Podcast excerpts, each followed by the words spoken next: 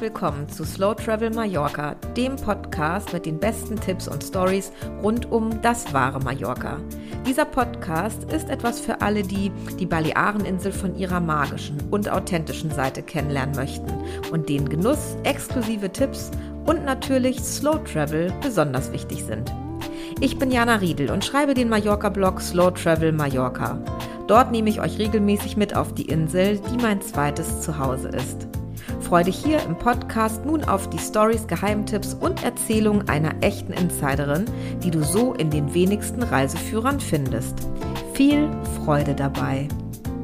In dieser Episode nehme ich euch mit auf die Finca Vaterich von Heidi und Rolf und stelle euch ihre Produkte Erich vor.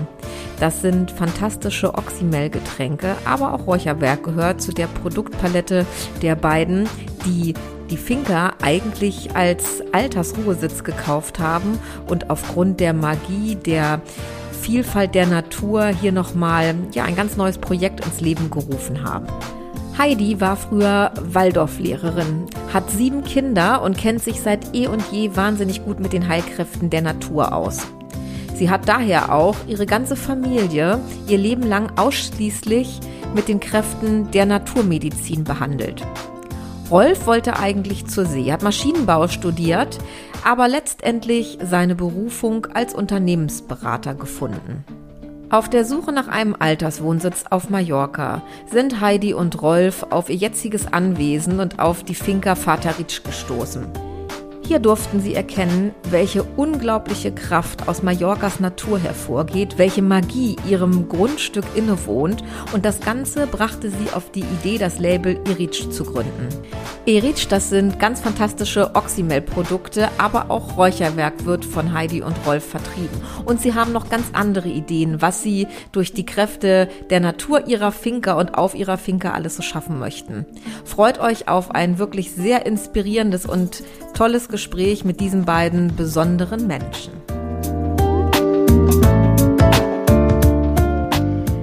Liebe Heidi, lieber Rolf, ich freue mich, dass ihr heute zu Gast seid in meiner Podcast-Episode. Und ja, ich bin schon ganz gespannt, denn heute unterhalten wir uns über euer tolles Produkt oder eure tollen Produkte, es sind ja mittlerweile äh, mehrere Produkte, unter dem Label Erich und über eure unglaublich tolle Finca.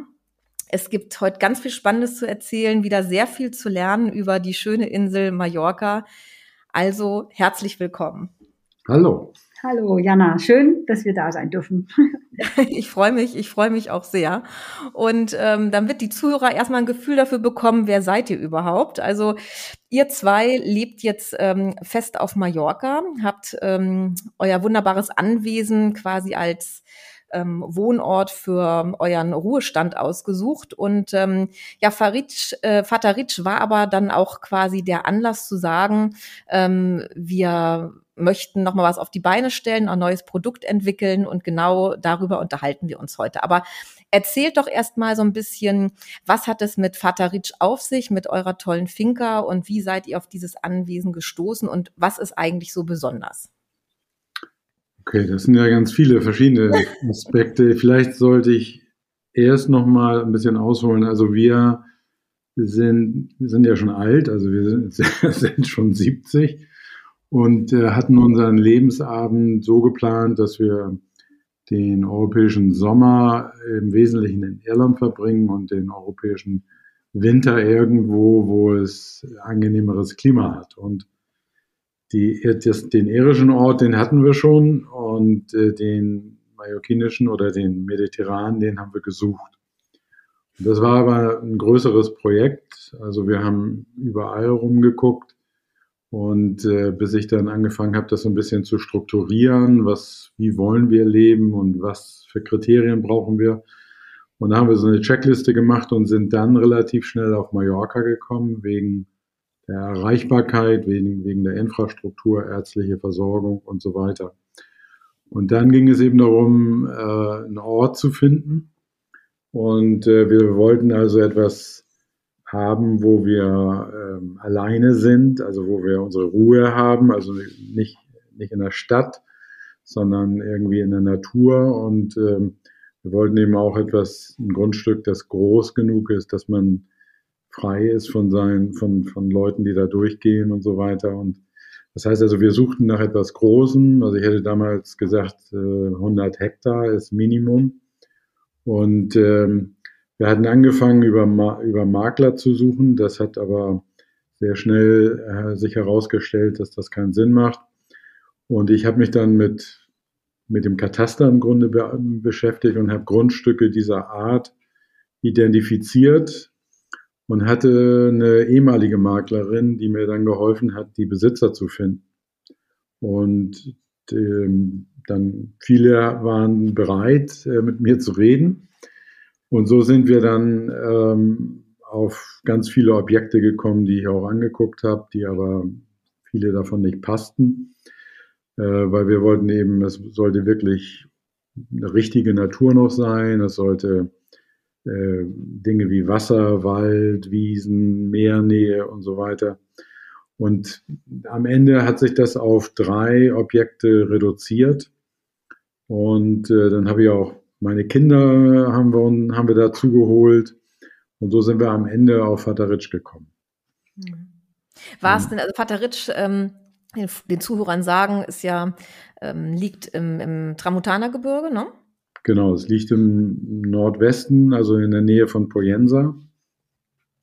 Und war es für euch, also aber Berge, das war schon wichtig. Ne? Ich meine, klar, wenn man von, von Seen und Wald und so spricht, da geht man natürlich ein, ein Stück vom, vom Meer weg. Das Tramontana-Gebirge war da aber schon immer bei euch im Fokus.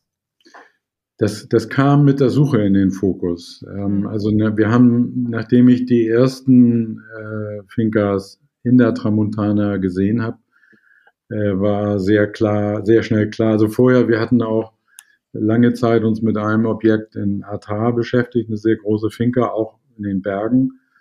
Aber ähm, das, aus vielerlei Gründen hat sich das dann nicht äh, realisiert. Und davon, nachdem war dann ziemlich klar, dass die Tramontana unser Zielgebiet ist. Mhm. Ja, ich glaube auch gerade, wenn man, wenn man die Nähe zur Natur sucht und äh, diese Vielfalt sucht, dann äh, bietet das Tramontana-Gebirge da schon äh, tolle Möglichkeiten, ne? weil es da auch noch deutlich ruhiger ist. Je mehr, je mehr man ans Meer kommt, desto belebt ja ist ja die Insel. Und ähm, da habt ihr natürlich eine tolle Oase gefunden. Und ja, durch unsere Gespräche vorab und das, was ich ähm, über euch gelesen äh, habe und ähm, ist es ja nicht einfach nur ein Grundstück, sondern wirklich ein, ein ganz besonderes Grundstück. Ein, von, der, von der Artenvielfalt her, sei es Pflanzen äh, und Tiere, aber auch ähm, energetisch gesehen. Und da würde ich gern mit euch noch mal ein bisschen drüber sprechen, weil das ja auch mit der, der Ankerpunkt ist, wenn es um eure, eure Produkte geht. Also ähm, wie habt ihr denn gemerkt, dass äh, Vateritsch mehr ist als nur eine, ein wunderschönes Stück Land und ähm, euer Ruheort, äh, dass da so viel mehr passiert und dass es auch ein Stück weit ähm, ja energetisch äh, anders vielleicht belegt ist, als ihr geglaubt habt. Also das ähm, kann man schon merken, wenn man hier hochfährt. Es ist eine ziemlich äh, aufwendige, lange Anfahrt den Berg hier hoch. Und wenn man dann oben ankommt, kommt man über so einen Sattel. Und dann sieht man unten auf etwas tieferer, in der tief, nicht in der Ebene, aber auf einer Anhöhe die Finca liegen. Und das ist so ein herzöffnendes Erlebnis. Äh, man ist praktisch in den Bergen, man spürt diese Stille und ähm, hat das Gefühl, hier muss ganz viel gewesen sein. Also es gibt viele Ruinen und Plätze, die wir gefunden haben, wo man sich vorstellen konnte, dass da tatsächlich auch schon in vielen, vor vielen, vielen Hunderten von Jahren was stattgefunden hat. Das kann man einfach spüren, wenn man hier so runterkommt in diese Natur in den Bergen. Also es ist ja eigentlich eine grüne Oase in den steinigen Bergen hier oben in der Tramontana. Ja, man kann, also es ist so, der, die Zufahrt äh, war zu dem Zeitpunkt, als ich das gefunden habe, äh, eher abschreckend. Also es, die Straße wurde 1974 gebaut und war seitdem nicht mehr renoviert. Das heißt, es war mehr oder weniger so ein Flussbett und man konnte nur mit dem 4x4 hier hochkommen. Ach Gott, ja, siehst du mal. Und äh, das ist acht Kilometer den Berg hoch, also man muss auf 650 Meter hochfahren. Und ähm, also das alleine ähm, führt schon dazu, dass man sehr demütig hier oben ankommt. Inzwischen haben wir die Straße neu gemacht, das ist jetzt anders, aber es ist immer noch eine lange Fahrt, die erst durch den Wald geht und dann fährt man quasi durch eine sehr karge Steinlandschaft und dann kommt man an diesem Sattel an und schaut in dieses Tal, wie Heidi sagte, was also völlig grün ist. Jeder, das ganze Jahr. Weil, Ach, weil verrückt, okay. Es gibt hier drei Hauptquellen, die das ganze Jahr äh, Wasser produzieren und deswegen ist die Vegetation das ganze Jahr äh, eben grün. Was natürlich wirklich äh, selten ist. Ne? Man, viele kennen es, wenn man auf die Insel zufliegt. Je nach Jahreszeit unterscheidet sich das von oben schon sehr, wie mhm. frisch oder wie trocken äh, die Insel ist, was natürlich maßgeblich mit den Regenfällen zu, tut hat, zu tun hat. Ähm, das ist ja wirklich ähm, eher extrem selten. Ne? Und ähm, allein das ist ja schon, hört sich ja schon ganz magisch an. Und ähm, die Tiere, die dort rumlaufen, also wie groß ist jetzt final euer, euer Grundstück, sage ich mal? Es ist ja dann schon einiges. Genau, das Grundstück ist 200 Hektar und ähm, ähm, hat ungefähr 20 Hektar Flugland sozusagen, also was man flügen könnte. Mhm. Äh, der Rest ist natürlich bergig, Wald äh, ähm, und roh. Ähm, aber äh, die Lage ist halt so, dass es ähm, eine Hochebene ist. Also wenn, wenn, du das kennst, wenn du von Poyensa nach Juk fährst, mhm. dann fährst du durch das Waldemark. Ja. Und äh, wenn man da nach links guckt, wenn man aus Poyenza rausfährt, dann sieht man auf der linken Seite äh, so eine Felsabrisskante, die ist 200 Meter hoch. Mhm. Und obendrauf ist unsere Finca, also obendrauf ist Vater Ritsch. Verrückt. Und, genau, und das ist nach, nach hinten, also wenn man von Poyensa guckt, dann ist, äh, ist eben nach links durch die Bergkette begrenzt und nach hinten mhm. durch den Putsch äh, Tomir. Mhm. Und nach vorne, also nach Norden, durch diesen Abriss, diese 200 Meter Kante, so dass man eben, wenn man bedenkt, vor dreieinhalbtausend Jahren, als hier die ersten Siedler kamen, war der einzige Zugang eben von Poyensa in diese Hochebene rein. Ja, das ist verrückt, weil ich wollte gerade schon sagen, ihr habt mir ja, ihr habt mir ja erzählt, dass ihr ganz viel recherchiert habt und als ihr dann angekommen seid quasi auf ähm, Vater Ritsch, dass ihr mehr über diesen Ort äh, erfahren wolltet, weil ihr natürlich auch festgestellt habt, es ist ein ganz besonderer Ort, der uns, der uns vielleicht gefunden hat oder den ihr gefunden habt, je nachdem, wie man es sehen möchte. Und ähm, das ist schon, wie du eben sagtest, Beweise dafür gibt, dass schon vor über 3000 Jahren ähm, dort Leben stattgefunden hat. Und ähm, dann fragt man sich natürlich, wie hat man das damals bewerkstelligt, ne? Also diese, diese Strecken und wie ist man da hochgekommen? Sowas finde ich immer absolut faszinierend. Dass äh, man heute schon sagt, man hat, nimmt einen Weg auf sich, um dort anzukommen. Wie war das dann damals? Ja, genau. Und das, ähm, das ist eben der Punkt auch, dass die Menschen, die sind natürlich früher nicht wie wir heute da hin und her gefahren, sondern die haben den Ort gefunden, haben gesehen, das ist ähm, sehr fruchtbar fruchtbares Land. Es gibt immer Wasser und die sind dann dort sesshaft geworden und äh, haben das selten verlassen. Mhm. Und das ist bis äh, heute, also bis, sag mal, der Jaume, der letzte Überlebende sozusagen, den wir noch kennen, der jetzt in Poyensa wohnt, der hat uns eben erzählt, dass seine Eltern und deren Eltern, die haben alle da oben immer gelebt. Die haben da, haben hier ähm, sind hier geboren worden, die haben sich medizinisch versorgt und die, da gab es keine großen Wege. Man hat später so Eselwege angelegt, aber im Wesentlichen ist man hier oben geblieben. Was ja davon zeugt. Ja, was, ja davon zeugt, dass es auch alles gibt, was, was man braucht. Ne? Genau. Ähm, von Energie heißt äh, Wind, Wasser, Sonne, Tiere, Grün, Kräuter und das habt ihr dann auch festgestellt. Und ähm, Heidi, du ähm, hast ja auch einen ja, heilwissenden Hintergrund. Du kennst dich sehr gut mit Kräutern aus und ähm, mit alternativer Medizin. Ähm, wann oder wie hast du oder habt ihr denn festgestellt, dass Vater Ritsch dafür auch geeignet ist und dass euer ähm, Land etwas hergibt, was ihr quasi nach außen tragen wollt und äh, dass ihr diese, diese tollen Produkte entwickeln könnt, auf die wir gleich kommen?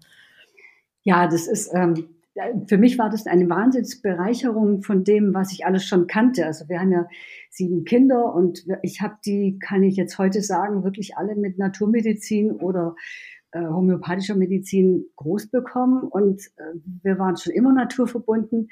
Aber ähm, hier oben hat sich dann plötzlich so ein Areal gezeigt, wo man sich so richtig ähm, ja, Neues finden kon konnte oder kann, sich austoben kann, experimentieren kann. Es gibt ja hier ganz andere Kräuter als in Deutschland. Also ähm, habe mich dann erstmal auseinandergesetzt mit der Myrte und der Mata, die hier wächst und vor allem die Olivenblätter, die eine unheimliche Heilkraft haben. Also das war ein ganz neues Feld für mich und ein neues Forschen, was wofür und in welcher Kombination gut ist. Und ähm, ja, das hat mir dann so das Herz geöffnet, was hier alles möglich ist und was, was auch wächst und was schon da ist und was schon seit Jahrhunderten da ist. Also das ist, ähm, hat ganz viel bei mir ähm, ausgelöst, um ja noch, noch mal wieder anders reinzugucken in die Naturwelt und Kräuterwelt. Aber geplant, geplant war es ja jetzt äh, von Anfang an nicht, dass ihr gesagt habt, wir gehen nach Mallorca, denn eigentlich wolltet ihr ja dort Ruhe finden und ja. habt dann aber festgestellt, ne, durch die Möglichkeiten, die sich durch ergeben und diese reiche Natur und diese Schätze, die ihr dort gefunden habt und ähm, auch die Energie, auf die wir gleich nochmal zu sprechen kommen werden, dass ihr das gerne weitergeben möchtet. Also das, was ihr dort mhm. erfahrt und diese, diese Vielfalt und diese, diese Energie, die ähm, dort vorhanden ist, dass ihr das gerne weitergeben möchtet. Und ja. so kam es dann zu der Idee, dass ihr eure tollen Elixiere ähm, produziert und das äh, mit dem, was auf Vater Ritsch äh, euch zur Verfügung gestellt wird. Ja, ähm, ja mir natürlich, ja. genau, dem vorhergeschickt nochmal das Thema Energie. Also ihr habt ja dann die die Finca quasi erkundet und musstet ja dieses ganze, dieses riesige Stück Land erstmal begehen und, und erkunden. Und da ist euch dann aufgefallen, dass neben diesen tollen Ressourcen, die euch zur Verfügung gestellt werden, aber auch energetisch einiges äh, passiert. Wollt ihr dazu noch mal was erzählen? Naja, also es gibt, sagen wir, das offensichtlichste, ähm, was man hier sofort sieht, ist, da ist ein Talayot, das direkt in der Nähe von unserem Haus auch ist. Und darüber wussten wir am Anfang wenig. Äh, wobei, muss man vielleicht kurz noch sagen, äh, dass ähm, wir das Glück hatten, sehr schnell mallorquinische Freunde äh, zu finden. Das hing am Anfang auch mit Arbeiten zusammen, aber dann äh, sind es, also das sind vor allen Dingen relativ junge Leute, also sagen wir so 40 Jahre alt, ähm, die uns bei der, äh, beim Aufbau der Landwirtschaft und so geholfen haben.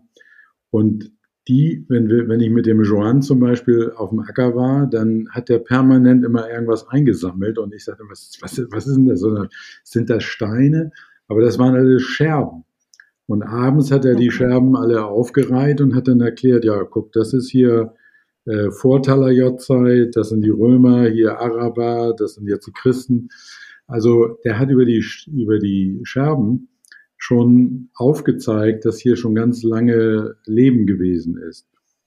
Und dann ist es so, dass es äh, neben jetzt dem Talayot, das natürlich ein menschgemachtes äh, Gebäude ist, wie man so will, gibt es ganz viele Felsformationen, die irgendwie auffällig sind. Und wenn man dann da reingeht, äh, hat man das Gefühl, dass hier irgendwie was auf einen wirkt. Und am Anfang habe ich dann gedacht, na gut, das ist jetzt neu für uns und äh, es ist auch vielleicht das Licht oder irgendwas und so, aber wir hatten dann auch Freunde oder Gäste, die uns besucht haben, Verwandte, die Kinder, äh, die völlig unabhängig von uns auch sagten, sag mal, was ist denn da hinten, da wo die alten Oliven stehen, da ist ja irgendwas komisch. Ne? Ach krass. Und so, okay. und so ähm, habe ich dann angefangen, also zum Beispiel den Joan immer mehr zu fragen, der ist selbst auch so ein Freak, der also manchmal die Nächte in irgendwelchen Höhlen verbringt. Ähm, auch während wir hier tagsüber gearbeitet haben, ist er häufig abends noch in irgendeine Höhle gegangen, also weil wir haben hier ganz viele Höhlen auch und kam morgens dann wieder mit einem Stück Knochen und sagte, guck, das ist menschlicher Knochen, das ist ungefähr mindestens zweieinhalbtausend Jahre alt. Naja, und irgendwann hat der dann einen Freund von sich, das ist der Jaume Dea, das ist ein Archäologe, der ziemlich berühmt auf Mallorca ist, äh, mitgebracht und der hatte auch einen Metalldetektor dabei und also wir haben dann, der hat dann systematisch erst so ums Haus herum alle möglichen Dinge, Münzen, Schlüssel und irgendwelche Schmuckgegenstände gefunden. Und ähm, daraus entstand dann eben die Idee, wir müssten eigentlich mal eine systematische Studie machen. Und, ähm, und dann hat er, ein Freund aus Poyenza, der ist der ähm, Archivar von der Kathedrale übrigens, der ist aber aus Poyenza, äh, also ein Geschichtsmann. Ähm, die beiden haben dann ähm, sich geeinigt, diese Studie zu machen. Und dann mit Hilfe von vielen mallorquinischen Freunden haben die dann hier wochenlang das Land äh, quadratmeterweise abgegrast. Und die erste große Sensation war dann, dass sie ähm, diese, äh, diese Ruine aus der Bronzezeit gefunden haben. Und das ist eben ungefähr dreieinhalbtausend Jahre her. Das, und ähm, da gibt es andere Quellen, die eben sagen, dass das ungefähr die Zeit war, wo Mallorca ähm, entdeckt wurde von den Menschen. Ja, verrückt. Hm. Ja, sieht man mal, was, was so im Verborgenen bleibt, wenn man nicht mit, äh, ne, wenn man, wenn man erstmal richtig hinschaut, was, was die Insel für Geheimnisse birgt. Das, ja, verrückt. Und dann, du hattest auch mal gesprochen, so von den Zufällen des Lebens. Also, äh, es ist so, ähm, Heidi äh, fand die Straße halt furchtbar, diese damals eben ähm, ähm, also diese rudimentäre Straße und ist immer lieber gelaufen. Also die ist immer zu Fuß nach Poyensa. Aber wenn man, man kann, läuft den Berg runter und dann ist es nochmal irgendwie fünf Kilometer in der Ebene. Und äh, das wollte sie nicht, hat sie sich ein Fahrrad gekauft und hat das unten bei so einem Schäfer untergestellt. Und okay. äh, dieser Schäfer, er stellte sich dann heraus, also im Rahmen dieser Studie hat der ähm, der, der, der Historiker aus Poyensa, der hat einen Mann gefunden, der hier oben gelebt hat. Das war der Jaume Vateric. Und äh, der ist dann hoch, hochgekommen und hat uns noch ganz viel gezeigt. Aber als wir den getroffen haben, sagt Heidi, oh how, wie kommst du hierher? Das ist der Schäfer, wo sie Fahrrad, ihr Fahrrad hat. Ja, und es ist ja, es gibt ja keine Zufälle im Leben, ne? ich sag mal, es gibt keine Zufälle, alles soll irgendwie so sein, alles kommt äh, zusammen und fügt sich. Ähm, deswegen sagte ich vorhin, so wie das, äh, wie Vater Rich euch vielleicht gefunden hat, ne? Es ist ähm, mhm. alles, ihr, ihr gehört da wahrscheinlich irgendwie hin, wie sich ja jetzt auch zeigt, ne? Ja, und aus diesem, diesem ganzen großen Wunder kam dann, kam dann die Idee, wie ich vorhin schon kurz sagte, dass ihr gesagt habt, ja, das, was wir hier erleben dürfen und was, ähm, was dieser Ort uns gibt, das hat ja vielen Menschen schon so viel gegeben und so viele haben hier schon gelebt und überlebt und ähm, lass uns doch daraus was Tolles schaffen. Genau. Und dann kam es zu euren Elixieren. Da gibt es aktuell vier ne, an der ja. Zahl. Ähm, erzählt doch mal ein bisschen zu diesem Produkt, ähm, wie es dann final dazu kam und äh, was man sich darunter vorstellen darf, dass die Zuhörer das verstehen. Also es war ja so, dass wir durch die Vielfalt, die hier oben ist an Kräutern und Heilkräften, äh, gedacht haben, Mensch, das müssen wir irgendwie bündeln oder konzentrieren und dann andere Menschen daran teilhaben lassen. Und da ist das ähm, Effektivste natürlich so ein Auszug aus diesen Kräutern. Und ich war schon immer ein Fan von äh, Apfelessig, sagt man ja, ist sehr gesund und verdauungsanregend und was weiß ich, morgens oder ein Glas Zitronensaft. Und dann gibt es einen Honig, der so ganz viele antibakterielle äh, Wirkstoffe hat. Und, ähm, und dann haben, kam ich auf den Begriff des Oxymel, hatte ich auch schon gelesen darüber, das gibt es ja auch schon ganz lange. Das ist eben diese, diese Verbindung Apfelessig und Honig, nennt sich Oxymel und schon Hildegard von Bingen und schon, ach ja, seit ewiger Zeit gibt es es schon. Und darin kann man eben auch Kräuter ausziehen. Und das fand ich total spannend. Also nicht in Alkohol, sondern in dieser Mischung aus Apfelessig und Honig werden die dann gesammelt und da drin ein paar Wochen stehen gelassen und dann abgesiebt. Und dann hat man so ein Elixier mit den ganzen Wirkstoffen dieser Kräuter. Und dann mussten wir uns erstmal auf die Reise machen, ja, welche Kräuter wofür und was passt gut zusammen, was schmeckt auch. Ähm, also es war dann so ein Prozess, der schon so über ein Jahr gegangen ist, auch zu welcher Zeit kann man welche Kräuter pflücken oder Blüten oder was alles da reinkommt. Ähm, das war dann einfach auch spannend, das auszuprobieren. Und ähm, genau, was mich ganz arg ähm, fasziniert hat, war eben, dass hier oben ganz viel Weißdorn ist. Gut, der ist wahrscheinlich überall auf Mallorca, aber hier oben nochmal extrem. Und im Frühjahr sieht es aus, als wäre hier Schnee, überall blüht der. Und im Herbst ist alles rot, weil er diese rote Beeren hat. Also der wächst hier ganz kräftig und intensiv. Und Weißdorn ist ja ein ganz, also Crategus ist ein ganz starkes Herzmittel. Und das war für mich so was wie, das ist das Herz dieser Finca. Also das ähm, muss auf jeden Fall auch in einem der Elixiere drin sein. Das ist einfach herzkräftigend und stärkend. Und so gibt es aber ganz viele. Und deshalb haben wir da einen langen Prozess gehabt, bis wir geguckt haben, was wofür wirklich gut ist, was auch zusammenpasst. Ja, das andere wesentliche Element sind ja die Olivenblätter. Mhm. Also die, die Finca, die hat ja ganz viel Olivenbäume, aber wilde, eben wilde. wilde. Also wir haben ähm, auch einen Hain mit sehr alten, also manche Leute sagen, die wären 2000 Jahre alt, aber genauer weiß Wahnsinn. man das nicht. Aber jedenfalls riesige alte Olivenbäume, die aber eben ähm, also kultiviert sind. Das heißt, das sind eben die Oliven, die großen, die die Araber im Grunde hergebracht haben, um äh, Olivenöl zu machen. Aber das ist vielleicht zehn Prozent der Oliven. Der Rest sind wilde Oliven, die auch ein bisschen anders aussehen. Und damit haben wir uns beschäftigt und festgestellt, dass in den Olivenblättern äh, noch sehr viel mehr Oliporin ist ähm, als in den kultivierten Blättern, also in den mhm. kultivierten mhm. Oliven. Und äh, dass das also auch vor allen Dingen für das gesamte Kreislaufsystem, für die Gefäße, Flexibilität der Gefäße, Stärkung des Herzmuskels ähm, große Bedeutung hat. Und deswegen war das quasi auch so ein Ankerpunkt, dass wir gesagt haben, aus dem müssen wir irgendwas machen. Und äh, erst hatte Heidi experimentiert mit Tees und dann irgendwann kamen wir eben auf diese Elixiere und haben gesagt, das muss in jedem Fall in jedem der Elixiere drin sein.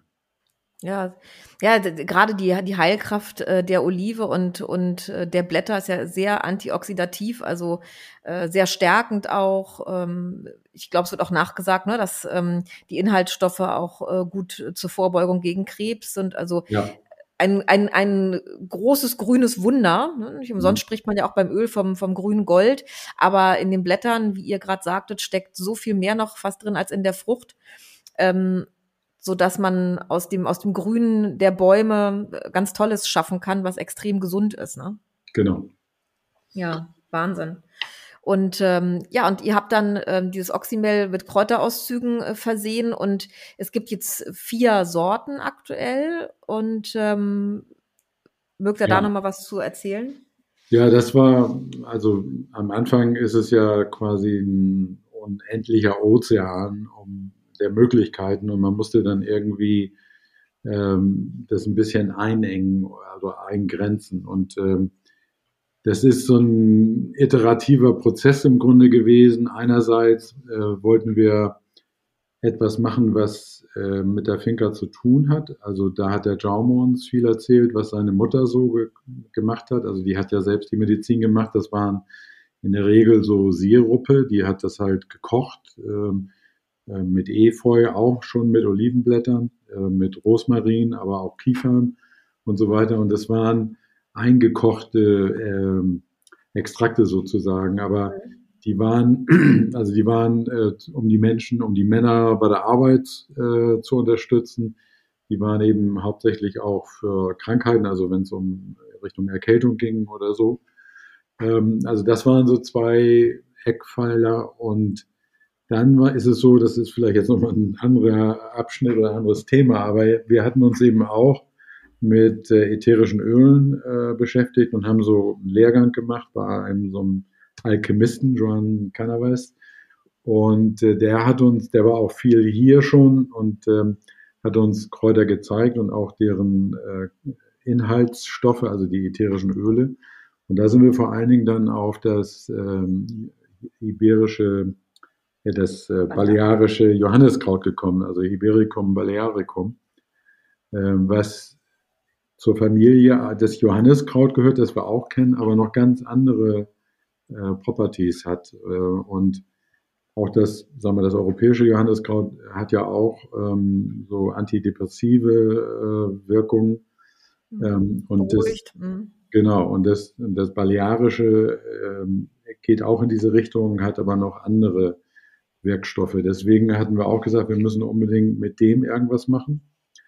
Und, äh, und das andere war eben, Heidi hat schon erwähnt, den Weißdorn war eben vor allen Dingen die Myrte, die ähm, hier auf Mallorca auch sehr viel mal, mystische äh, Zusammenhänge hat. Und die hat aber auch ganz interessante Wirkstoffe, die auch aufs Kreislaufsystem wirken. Ähm, und deswegen wollten wir die auf jeden Fall auch mit reinbringen. Also wir hatten dann diese zwei Sachen. Also das eine war, ähm, was dann heute Forza heißt, also wo es um Muskelunterstützung geht und kraftgebend äh, für vor allen Dingen für Männer auch. Und, äh, und dann äh, und das andere war eben das, was mit dem Immunsystem zu tun hat, äh, das Resilienzia äh, weil das war auch immer ein Thema, dass wir gesagt haben, dass die Menschen hier so lange äh, durchgehalten haben und überleben konnten, also über tausende von Jahren, äh, die müssen ja eine gewisse Resistenz, Resilienz entwickelt haben. Und deswegen haben wir eben dieses Resilienzjahr entwickelt. Ähm, da muss man allerdings sagen, da haben wir ein Kraut eingeführt, das gibt es zwar auch auf Mallorca, aber ähm, das wächst hier nicht wild, sondern das mussten wir anbauen und das ist die Echinacea. Ich wollte gerade sagen, Echinacea, also die Heilpflanze schlechthin, ne, wenn es um Naturmedizin, äh, Erkältungen und sowas alles geht. Ja, das war für mich einfach, äh, ich hatte so das Gefühl, das muss man unbedingt auch mit reinbringen, weil das natürlich äh, ja ein bekanntes Heil Heilmittel ist bei allen möglichen Erkältungen und Grippe und so. Und deshalb da hat sich das hier angeboten. So eine wahnsinnige Luft. Es gibt keine spritzende Bauern drumherum. Es ist alles Natur. Und dann haben wir hier Echinacea angepflanzt und die ist gewachsen wie wild. Also es ist richtig toll, ähm, dass das dann hier oben auch so gedeiht. Das na, wussten wir, das ist Ja, die Echinacea, die kommt ja aus den Bergen Nordamerikas. Also die Indianer nutzen das ganz intensiv oder haben das immer genutzt. Und die mag offenbar diese Höhe. Also wir mhm. sind jetzt auf 450 Meter Höhe. Dadurch ist es nicht so extrem heiß, aber es ist auch nie ganz kalt. Und die ist also legendär, wie die hier gedeiht. Also gut, Rosmarin muss bei euch ja auch, entschuldige, Rosmarin ja. muss bei euch wahrscheinlich auch äh, wahnsinnig gut wachsen, ne? Oh, genau. Oh ja. ja. ja. Rosmarin ist ja also ein ganz äh, besonderes Kraut auch. Also was eben auch, also ich hatte ja schon mal erzählt, dass wir mit diesem äh, Homöopathen-Papst sozusagen ähm, befreundet sind äh, und der auch diese Bücher geschrieben hat und so. Und für den ist der Rosmarin also die wichtigste Heilpflanze überhaupt. Ach, siehst du mal. Ähm, also und dann kam eben, also um die Hypericum balearicum haben wir eben dieses Harmonia entwickelt, ähm, auch mit dem äh, Fokus, dass das äh, Frauen äh, beim Zyklus hilft oder äh, auch in der Menopause im Übergang. Ähm, wir mussten ja, also wir machen ja keine Medizin in dem Sinne, sondern es sind ja Ernährungsergänzungsstoffe. Ähm, aber trotzdem mussten wir natürlich Wirksamkeitsprüfungen machen. So musste die ganze Familie herhalten, um ähm, da ähm, als Probanden und Tests. Jedenfalls das Harmonia, das hat diesen äh, diesen Fokus, ähm, Ruhe ins Hormonsystem zu bringen. Genau. Und, ähm, und dann ähm, muss das vierte, das ist das Sensualitat. Ähm, das ist entstanden im Grunde durch die Beschäftigung mit Oxymelen, also mit Kräuterauszügen. Äh, da haben wir viele Bücher gelesen und sind dann eben auf dieses aphrodisierende Elixier gekommen, ähm, was auch olivenbasiert und äh, mit lokalen Kräutern, aber was zusätzlich noch Damiana als äh, Heilkraut drin hat. Das ist auch keine spanische Pflanze, sondern eine mexikanische. Und die haben wir aus, ähm, die haben wir hier ange, haben wir Tests gemacht und angebaut und die gedeiht hier auch hervorragend. Und die hat ähm, so eine leichte äh, aphrodisierende Wirkung. Hm. Ich stelle mir das so spannend vor. Also erstmal gut, das Wissen ist da und äh, man beschäftigt sich mit dem Produkt, aber bis man dann wirklich final etwas geschaffen hat, was inhaltlich passt und äh, was geschmacklich auch passt. Denn das muss man ja auch sagen. Ich bin ja in der glücklichen Lage, dass ich ähm, eure Produkte schon ähm, probieren durfte. Ähm, es schmeckt ja auch alles wirklich toll. Ne? Also ja. Manchmal ist es schade, man soll, man soll es ja verdünnen, ne? Mit, mit, mit Wasser. Ich glaube, so als Maßgabe, korrigiert mich bitte, wenn ich falsch liege, sind immer so ein, zwei Löffel auf, äh, auf ein Glas Wasser, ne? Ja, ein, wir sagen so ein Esslöffel auf ein Glas ja. Wasser ähm, ist es manchmal schon schade, dass man nicht äh, mehr trinken soll, weil es wirklich so extrem äh, lecker, fruchtig, kräuterig ist und duftet. Also es ist ja auch, es spricht ja auch ähm, den Körper an. Und ist es denn bei den Elixieren auch so, dass man schon merkt, was einem gut tut? Also beispielsweise, man sagt, man probiert jetzt alle vier und das, was einen am meisten anspricht, ist das, was man am meisten braucht? Das ist sicher richtig, aber man sollte, ähm, man sollte sie erstmal nicht durcheinander trinken. Mhm also man sollte, sagen wir mal, mindestens eine Woche mit einem täglich ähm, anfangen und, äh, und bevor man das nächste probiert und dazwischen auch ein paar Tage Pause machen, äh, um also wirklich herauszufinden, was ist es jetzt, was mhm. mich am meisten im Moment, äh, was, was ich am meisten benötige. Mhm. Und ähm, aber viele, dann, viele Menschen ähm, also ich zum Beispiel, wenn ich das lese, was da alles drin ist, dann weiß ich genau, das, das brauche ich jetzt, das spricht mich jetzt an. Also ähm, das ist einfach so, Forsa habe ich jetzt eine Weile genommen und äh, wenn ich dann so auf ein Turnier hochwandere oder so eine Sechs-Stunden-Wanderung habe, dann kann ich mir wirklich auch vorstellen, dass es damit zu tun hat, dass ich so kräftigendes Elixier jeden Morgen genommen habe. Kann man jetzt nicht so eins zu eins sagen, aber ich denke schon, dass man da so stehen ja die Inhaltsstoffe drauf und viele wissen ja die Menschen auch, wofür es gut ist. Dass das auch so einem dann sagt, ja, das ist jetzt meins, das nehme ich jetzt mal eine Zeit lang. Das tut mir momentan besonders gut, genau. okay. Hm. Verstehe. Ja, und ähm, die Produkte gibt es jetzt seit Sommer diesen Jahres. Mhm. Ähm, ich erzähle ja mal gern, wie ich, wie ich meine Gesprächspartner kennenge äh, kennengelernt habe. Und ähm, ja, bei uns war es so, das war wirklich äh, quasi die erste Testrunde oder die erste Vorstellungsrunde, Testrunde ist falsch, die erste Vorstellungsrunde eurer Produkte bei einer niedlichen ähm, Veranstaltung ähm, in Santa Maria, einem mhm. Pop-up-Store. Und äh, ja, wie gesagt, da durfte ich ähm, eure Elixiere probieren und seitdem ist ja noch ein bisschen Zeit vergangen und ihr habt ja die Kräuter jetzt auch ähm, als Räucherwerk auf den Markt gebracht, sodass man auch noch eine andere Darreichungsform ähm, eurer wertvollen Naturprodukte genießen darf. Ähm, was hat es mit dem, mit den Kräutern, mit dem Räucherwerk auf sich? Naja, also viele Menschen, die die Elixiere schätzen und nehmen, ähm, sind bewusst lebende Menschen auch, die zum Beispiel Yoga oder andere ähm, Meditationsübungen machen und die äh, nutzen gerne eben auch Räucherwerk, also Räucherstäbchen oder eben Räucherbündel. Ähm, und äh, deswegen haben wir uns damit mehr beschäftigt. Ähm, da hat sich auch eine ganz große Welt aufgetan. Ähm, und man wir haben dann eben gelernt, dass es vor allen Dingen auf Kräuter mit äh, ätherischen Ölen ankommt, ähm, die eben diesen Duft äh, erzeugen, der über unsere Nase ins limbische System kommt und da ähm, Gefühle, Erinnerungen und so weiter wecken, was bei Meditation zum Beispiel hilfreich sein kann. Mhm. Und ähm, ja, es gibt da eine ganze Community, die also das sehr intensiv betreiben. Da gehören wir selbst jetzt nicht unbedingt dazu, aber äh, wollen gerne das unterstützen. Und da hat sich eben herausgestellt, dass die Kräutermischungen, die wir in die Elixiere tun, zum großen Teil auch äh, für, die Räuch das Räuchermaterial Sinn machen. Das ist jetzt nicht eins zu eins dasselbe, aber es gibt äh, Überschneidungen. Also wir haben jetzt, wir haben auch vier Räucherbündel im Moment kreiert, die auch Harmonia, Forza, Resiliencia und äh, Sensualitat heißen. Und in, in dem Sensualitat-Räucherbündel ist zum Beispiel auch Damiana, äh, was unbedingt Sinn macht, weil Damiana in Mexiko zum Beispiel als ähm, Marihuana-Ersatz geraucht wird. Also es erzeugt so einen äh, Duft und Rauch, der äh, so ein bisschen in die Richtung geht.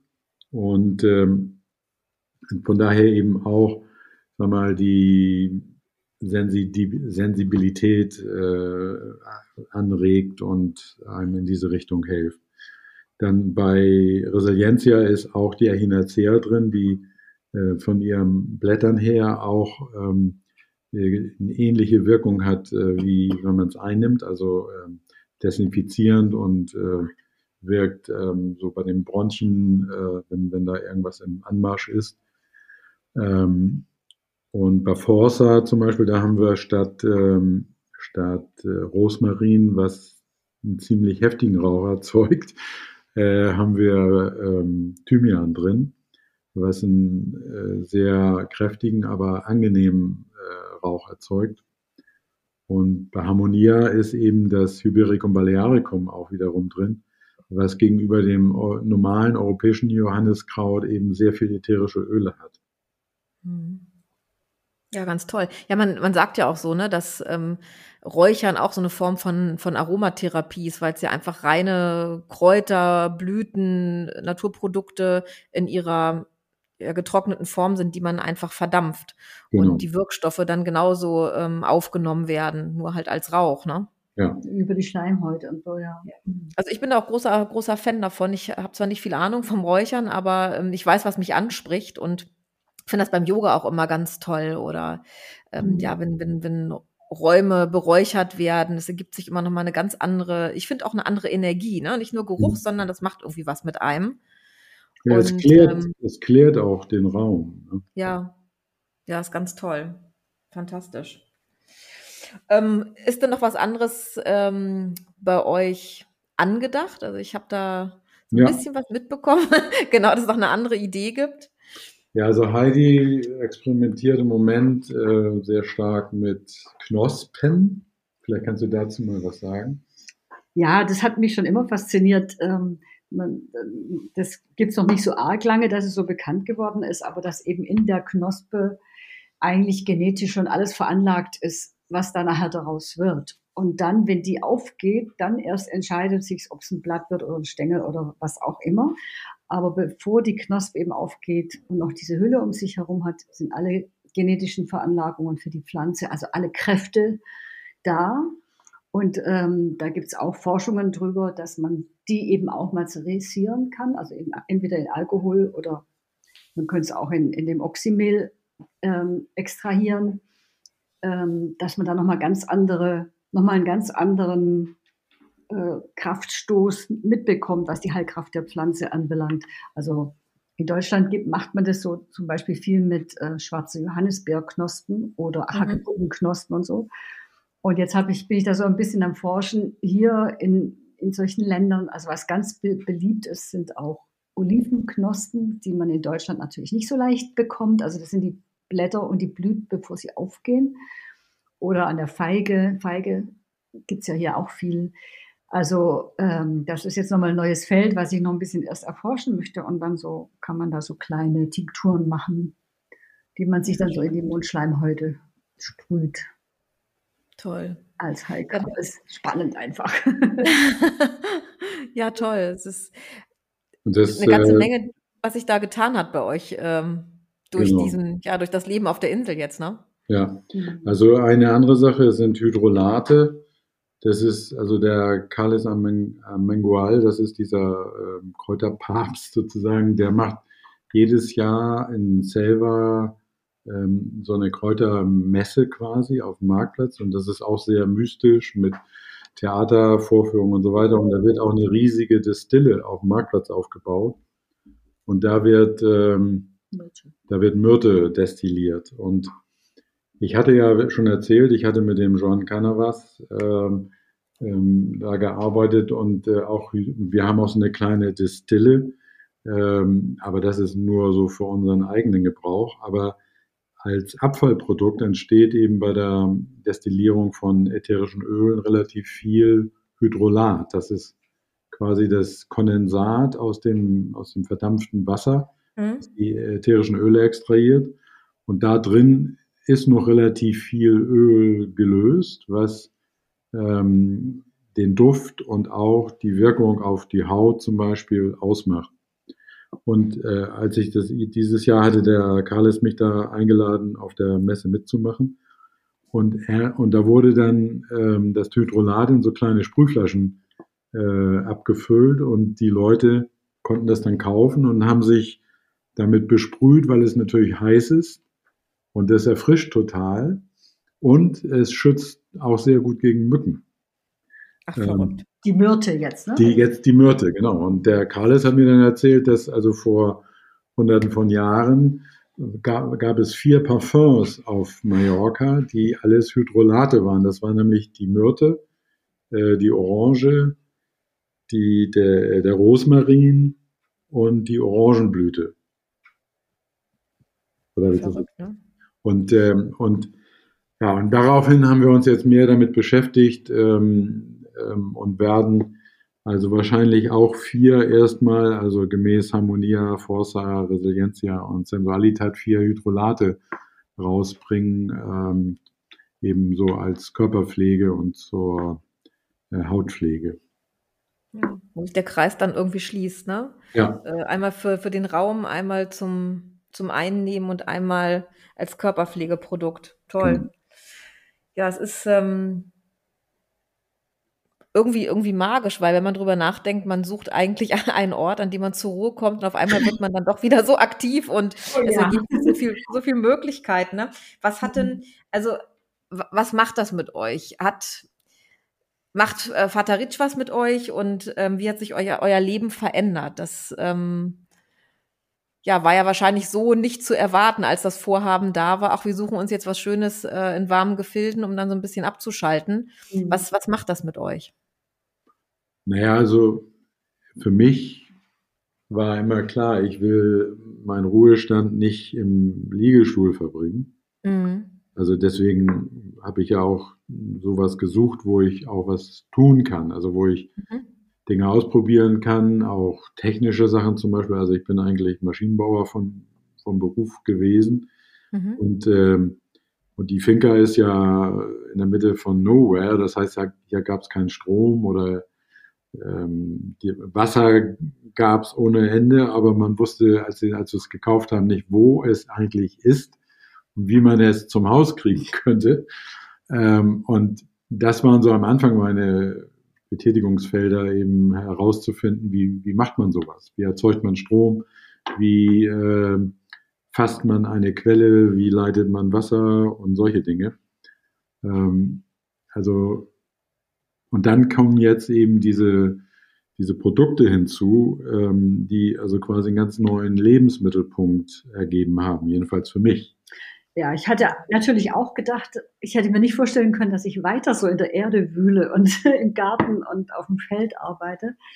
Ich habe ja ähm, lange als, ich war Lehrerin für schwerst erziehbare Kinder und habe da die Erfahrung gemacht, das war mit denen immer nur in der Natur, dass in der Natur, dass die Natur einfach damals wusste ich schon, dass die Natur einfach unglaubliche Heilkräfte hat auf allen Ebenen.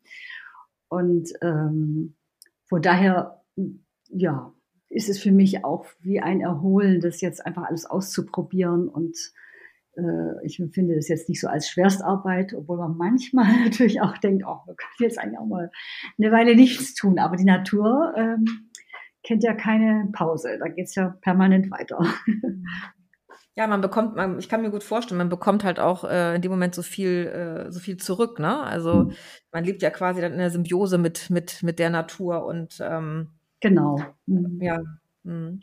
Aber dann ist es ja vielleicht auch so, dass man, ähm, dass man sagen kann, dass die Natur, also was du auch gerade gesagt hast, ähm, ja schon dabei hilft, äh, stressige Zeiten zu überstehen und gut zu sich selbst zu sein. Und umsonst sagt man ja, ne, ein Waldspaziergang tut gut oder mal raus und mhm. frische Luft atmen. Und ähm, dann habt ihr den Ort dafür gefunden zu sagen, ihr könnt den Stress loslassen und äh, nehmt aber ganz viel Input noch für neue, neue Projek Projekte neue Ideen mit. Ja, man kann, also wenn man die Fähigkeit hat, äh, oder das kann man ja auch erlernen, die Natur zu beobachten und darauf zu gucken, das ist ja eine eins zu eins Wiedergabe von der Menschheitsentwicklung selbst auch. Also alle Rhythmen und alles findet man in der Natur, die man in, als, als Mensch eben auch hat. Ähm, und dadurch hat es dann eigentlich, da gibt es eigentlich gar nicht die Krankheit, sondern man ist einfach gesund, wenn man sich auch gesund verhält und gesund ernährt und die Natur gesund erhält. Okay. Ja. Und das erleben wir eben ganz stark. Mhm. mhm. Ähm, habt ihr noch, also aus eurer Erfahrung einen, einen Tipp, weil viele Zuhörer sind ja immer ganz gespannt und fragen auch, Mensch, wenn man jetzt ähm, so ein Business auf der Insel startet, ähm, Habt ihr da irgendwie einen bestimmten Tipp oder habt ihr auch äh, bestimmte Höhen und Tiefen durchlaufen, was das anbelangt? Äh, Gibt es bestimmte Kontakte, die euch geholfen haben? Und ähm, ja, wie war so eure Erfahrung, wenn man sagt, man fängt jetzt in einem anderen Land nochmal mit einem neuen Business an? Naja, also ich denke mal, das ist eine deutsche Geschichte, vielleicht eine deutsche äh, Eigenschaft, äh, die ich auch mitgebracht habe. Das heißt, ähm, wir wissen genau, wie es geht und machen es jetzt nur woanders. Mhm. Äh, das ist der größte Fehler, den man machen kann. okay, ja, habe mir schon fast gedacht, okay. Hm. Da muss ich schon einstellen, ne, auf ähm, die Kultur ist ja doch ganz anders, die Menschen ticken ein Stück weit anders, gerade auch die Mallorquiner und da erstmal den Einklang zu finden, das ist wahrscheinlich die größte Herausforderung, ne? Also. Aber wenn man das schafft und machen kann, dann ist es unglaublich, wie die Mallorquiner auf einen eingehen und hilfsbereit sind und, und entdeckerfreudig sind. Also wir haben so viele mallorquinische Freunde, hier. Und wenn die hochkommen, sind die auch immer schon so begeistert und haben dann wieder Ideen und empfinden uns nicht jetzt, natürlich bleiben wir immer die Deutschen, aber sie empfinden uns so als ein Teil der Community hier, weil wir eben kein Swimmingpool hier oben haben und äh, versuchen das Alte wieder zu, ja, zum Leben zu erwecken. Ja, aber ich glaube, es ist mal eine Frage, wie bringt man sich ein? Ne? Also ist man, mhm. ist man Teil des Ganzen und ähm, Teil der Kultur und wertschätzt man die Insel, was ja viele leider nicht tun, ähm, die auf die Insel kommen und ähm, dann wird man wahrscheinlich auch anders angesprochen, anders angenommen, mhm. ähm, ja, weil man sich einbringt, ne? Und Teil des Ganzen ist. Mhm. Ja, das, also wir haben in Irland zum Beispiel, ist es so, da gibt es so einen Spruch, dass die Leute sagen, äh, du besitzt, du besitzt kein Land, das Land besitzt dich. Und ähm, das ist etwas, was wir hier auch erleben. Also die, ähm, die Mallorquiner, die sehen uns als Verwalter des Landes, also als Leute, die helfen, äh, die Finker zu pflegen und ähm, weiterzuentwickeln. Und nicht als die Deutschen, die da jetzt irgendwas besitzen und äh, und deswegen sind die, glaube ich, auch so bereit, äh, uns zu helfen. Ja, weil viele Mallorquiner, also sagen wir, viele Finkers auf Mallorca liegen ja total brach, weil, weil eben wirtschaftlich lohnt sich das nicht mehr, die zu betreiben. Und die Besitzer äh, wollen da nichts investieren, um das wieder zum Leben zu erwecken oder es zu pflegen. Mhm. Und da sind wir, also wir zum Beispiel hier fallen den Mallorquinern auf, dass wir eben hier viel arbeiten und investieren und so weiter, um die Finger in Gange zu bringen. Und äh, da sind sie sehr bereit, uns zu helfen, das eben richtig zu machen, weil viele, viele Dinge, die wir hier tun, ähm, da haben wir eine Idee gehabt, wie man das machen müsste, aber die lokalen Gegebenheiten sind ja eben ganz anders, als wir das aus Deutschland kennen. Und da brauchen wir dieses lokale Know-how, um es richtig zu machen. Ja. Ja, das kann ich mir gut vorstellen. Und das ist ja, glaube ich, auch was anderes. Ihr ähm, habt eine andere Bereitschaft. Ne? Es gibt bestimmt viele, die sich äh, eine Finca kaufen und dann viermal im Jahr nur rüberkommen und alles auch möglichst pflegeleicht haben wollen und äh, wenig Aufwand betreiben wollen. Da ist dann ähm, ich nenne es mal Urlaubskonsum, ne, steht da im, im Vordergrund, aber ihr habt ja einen ganz anderen Antritt gehabt. Ja. Und äh, begegnet ja dementsprechend auch ähm, der Insel anders. Und da, das ist auch so meine Erfahrung, je nachdem, wie man, wie man der Insel und den Mallorquinern entgegentritt. Und das hat mit Sprache zu tun, das hat mit Respekt zu tun. Dann ähm, wird man auch genauso angenommen und behandelt. Und das kann ich mir schon gut vorstellen, dass, dass ihr diese Erfahrung so macht. Das meine ich eben, man muss, man hat die Idee, also zum Beispiel, wenn man, wenn man eine Idee hat, irgendwie ein Unternehmen zu gründen oder ein Produkt zu entwickeln und so weiter, das ist natürlich ganz wichtig, weil das ist die Innovation, aber dann ja. muss man eben rumhören, wo man Leute findet, lokale Leute, die einem bei der Realisierung helfen. Mhm. Ja. Und was ist so euer, das ist mal eine Frage, die stelle ich immer ganz gern, Leute, die viel Zeit auf der Insel verbringen, entweder jetzt das ganze Jahr oder aber doch schon mehr auf Mallorca sind als in Deutschland. Was habt ihr für ein Gefühl? Bleibt man, wenn man so auf der, auf der Insel lebt und arbeitet? Fühlt ihr euch schon sehr Mallorquin oder sagt ihr, ach, wenn man so lange in Deutschland gelebt hat, irgendwie kriegt man das nicht raus? Oder ist das so ein Schwebezustand, weil es ja schon ähm, ein anderes Leben ist? Wie ist euer Eindruck oder euer Gefühl? Ja, also ähm, man selbst kriegt das ja nicht so mit, aber sagen wir, Freunde und Kinder und so weiter, die äh, geben einem schon Feedback, dass man da äh, rein mercht. Ähm, hm. Aber die größte, die größte Barriere ist im Grunde die Sprache, also das Mallorquin. Ja. Ähm, weil die, die Mallorquiner, die reden halt Mallorquin. Ähm, und das ist nicht so leicht zu lernen. Ich hatte ganz am Anfang einen Freund, der hatte mir gesagt, vergiss das mit dem Spanischen, du musst gleich Mallorquin lesen, äh, lernen. Der hat eigentlich recht, weil, sagen wir so, emotionale äh, Kommunikation und persönliche Dinge und so, die kann man nur in der Landessprache austauschen. Und das ist noch eine große Barriere, die wir noch beseitigen müssen. Ja, es ist, das ist schwer, das ist teilig ähm, ich habe, ich habe, ich habe, es ist, ist wirklich eine Herausforderung. Also mit Spanisch, ich äh, kann halt auch Mallorquin nur bedingt. Viele sagen immer, je länger man auf der Insel ist, man bekommt so einen mallorquinischen Slang irgendwie. Mhm. Aber ich spreche eigentlich auch Spanisch und kenne einige Worte oder ne, auf, auf Mallorquin.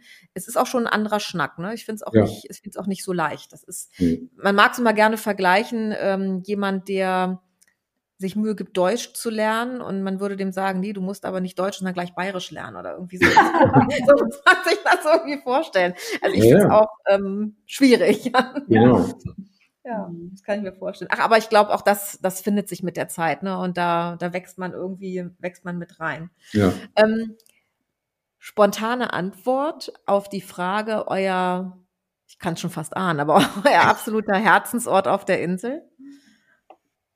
Ja, hier natürlich. Ja, deswegen diese Frage ist bei euch eigentlich so banal, aber ich stelle sie immer ganz gerne. Äh, das kann ich mir gut vorstellen. Irgendwas am Meer, gibt es da noch irgendeinen Ort, den ihr sehr schätzt? Naja, Poyenza. Also wir, wir lieben sehr Poyenza, weil wir halt dort auch viele Einheimische kennen und äh, das kleine Städtchen uns einfach auch gefällt und vor allem, weil ich ja da zu Fuß runterwandere immer. also es ist schon, hat schon seinen Charme. Das würde mir als erstes so einfallen. Also ja, wirklich ein sehr, ein sehr schöner Ort, mag ich auch sehr. Mhm. Und ähm, wenn, also bei mir geht es ja auch mal um Slow Travel und um den, den Genussgedanken und ähm, was ist jetzt so, wenn ihr auf Mallorca seid, das, was euch die meiste, die meiste Ruhe gibt, wo ihr am besten entschleunigt? Äh, ja, bei euch sicherlich über Vater Ritsch ähm, unterwegs sein und die Natur entdecken, aber habt ihr noch so einen, einen Tipp, den die Zuhörer vielleicht mitnehmen könnten? Äh, wenn die auf der Insel sind und einen besonderen Ort suchen? Was wäre da für euch nochmal ein Tipp? Wo findet man besonders Ruhe und kann toll abschalten?